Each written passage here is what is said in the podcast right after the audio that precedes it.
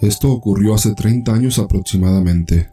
Mi abuelo paterno era presidente de un poblado del sur por los años 70.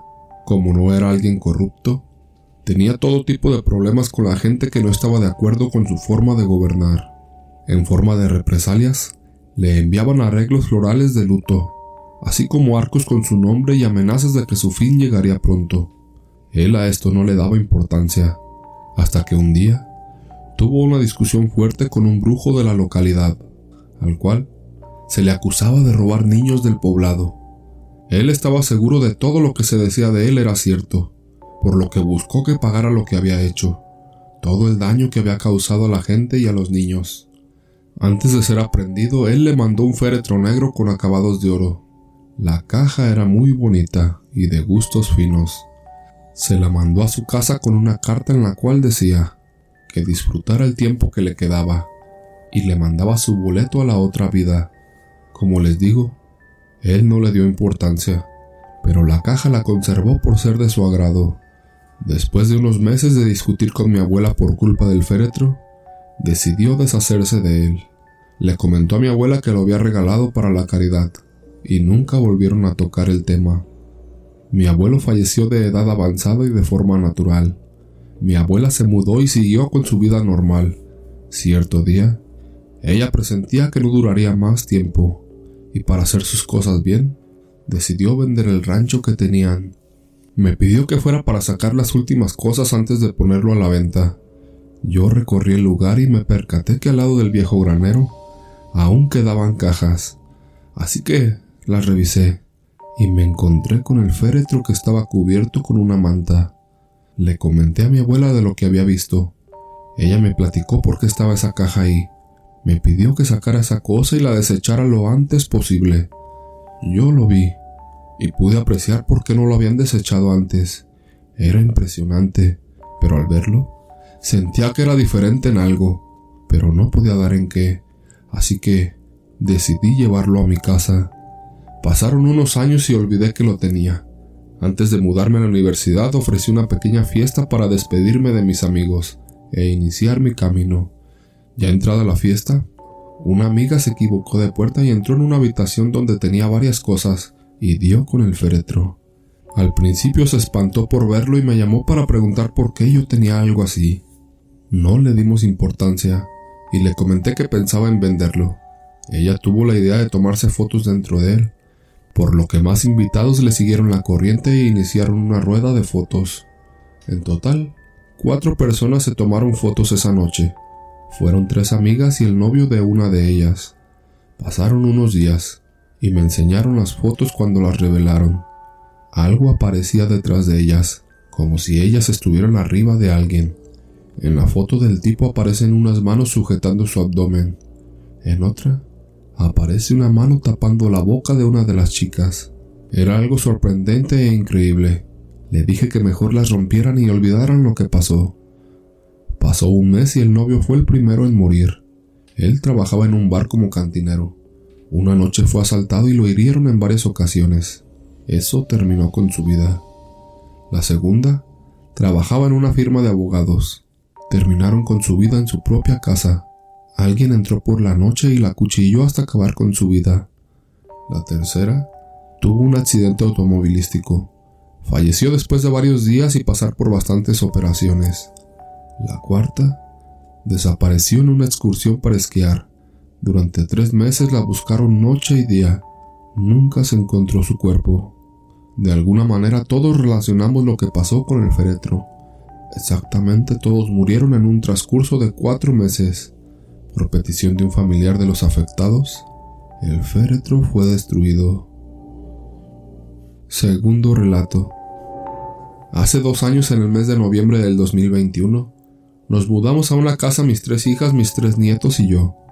Este era un lugar aparentemente tranquilo, pues era una privada en la ciudad de Saltillo, Coahuila. Por casualidad las dos casas que estaban del lado de la nuestra estaban desocupadas. Una se veía más descuidada que otra. En fin, mi hija salía a su trabajo a las 5 de la mañana. Cuando regresó de este me comentó que en la mañana al irse, y estando aún oscuro, escuchó la voz de una niña llamándola. Ella volteó, buscando quién le hablaba, y se preguntó de dónde podría una niña hablarle a esa hora.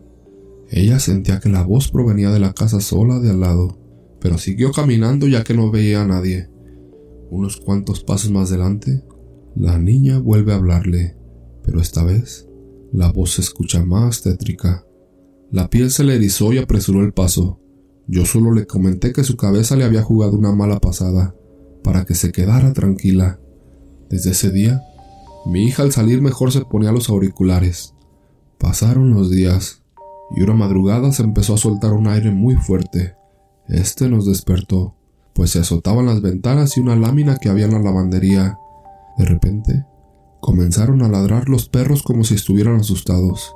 De pronto se escucharon unos lamentos horribles como de una mujer. Nosotros estando en nuestras recámaras, solo nos quedamos inmóviles y con la piel chinita, pues se escuchaba muy feo. Fueron tres o cuatro veces las que se escuchó y de pronto nada. A la mañana siguiente todas lo platicamos. Mis hijas tienen 28, 21 y 14.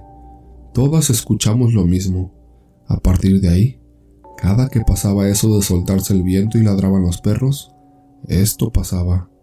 Tanto que nos familiarizamos, pero no por eso se dejaba de sentir miedo al escucharla. Una noche, se soltó el viento y se fue la luz. Mi hija estaba acostada pegada a la ventana, cuando de repente empieza el lamento. Ella me habla y me dice que cierre la ventana, Entré y ella estaba toda tapada hasta la cabeza. Me dice, ve afuera a escuchar los lamentos. Yo, toda nerviosa, me atreví a asomarme en medio de esa oscuridad, pues la luz se había ido en toda la privada. Para mi sorpresa pude ver una mujer rezando muy rápido en el frente de las casas solas de al lado. Inmediatamente, cerré la ventana y le dije que no se levantara. Yo me fui a mi recámara. Así pasó hasta que se dio como muchas otras noches. Pero luego, estaría a punto de ocurrir algo muy malo. Una de esas noches estábamos ya todos en nuestras recámaras, y mi hija la más chica y mi nieto de siete años se escaparon a la planta baja a ver la televisión. Entre sueños escuché que estaban abajo y me levanté enojada. Bajé y los regañé. Subieron a dormir e iban delante de mí, cada quien a su recámara. No pasaron ni cinco minutos cuando se suelta el aire y empiezan los perros ladrando desesperados y comienzan los lamentos. Lo único que hacíamos todos cuando pasaba eso era taparnos los oídos. Pero esta vez mi hija la mayor no aguantó las ganas de ir al baño y salió de su recámara, no sin antes decirle a mis nietos que no se movieran de ahí. Salió y a su derecha estaba el baño. A su izquierda iniciaban las escaleras a planta baja. Ella salió sin voltear a su izquierda. Entró al baño y al salir estaba una mujer de pie a unos metros de ella. Mi hija la describió como algo que parecía una mujer con cabello oscuro. No le vio la cara, porque estaba mirando hacia una ventana que daba a la calle. Ella la vio de perfil. Eso que estaba ahí tenía una bata tipo de las que les ponen a las mujeres en el seguro. La vio perfectamente, porque la luz de la calle le daba parcialmente en su rostro. Mi hija entró como rayo a su cuarto y se encerró. No quiso decir nada a los niños pues no quiso asustarlos, pero al día siguiente me pidió hablar conmigo a solas. Mi hija es de carácter fuerte y me pide hablar para decirme lo que vio la noche anterior. Esto ya no me gustó nada. Cuando me lo dijo, sentí un escalofrío que recorrió mi piel. Pues cómo era posible que esto se metiera a la casa. Dos semanas después, para ser exactos un 11 de enero, desaparecieron los gatos. Una mañana de pronto me di cuenta que no estaban. Los buscamos sin tener éxito. Ellos eran gatos de casa, al día siguiente, mi hija salió a la tienda y se topó con una escena horrible. En la casa de al lado estaba uno de mis gatos sin vida aparentemente envenenado. Inmediatamente me habló y al ir por él, vimos a los otros dos gatos igual. La casa tenía una cerca que daba al patio, y al acercarme para asomarme, había más gatos pero todos sin vida. Estaban tiesos. Eran mis tres gatos y otros más de otros vecinos. Ya en ese momento yo ya no quise vivir más ahí. No sé qué pasa ahí en ese lugar. ¿Qué es esa mujer que llora y el por qué o quién le quitó la vida a todos esos gatos? Y se tomó la libertad de ponerlos ahí. El caso es que nos mudamos de ahí. Creo que el lugar está embrujado o hay algo malo, ya que no hemos vuelto a escuchar eso donde vivimos actualmente. Esto es lo que nos pasó a mí y a mi familia. Aún a veces lo platicamos Incluso mis nietos la escuchaban, y eso de que la vimos dentro de la casa, nunca se los dijimos.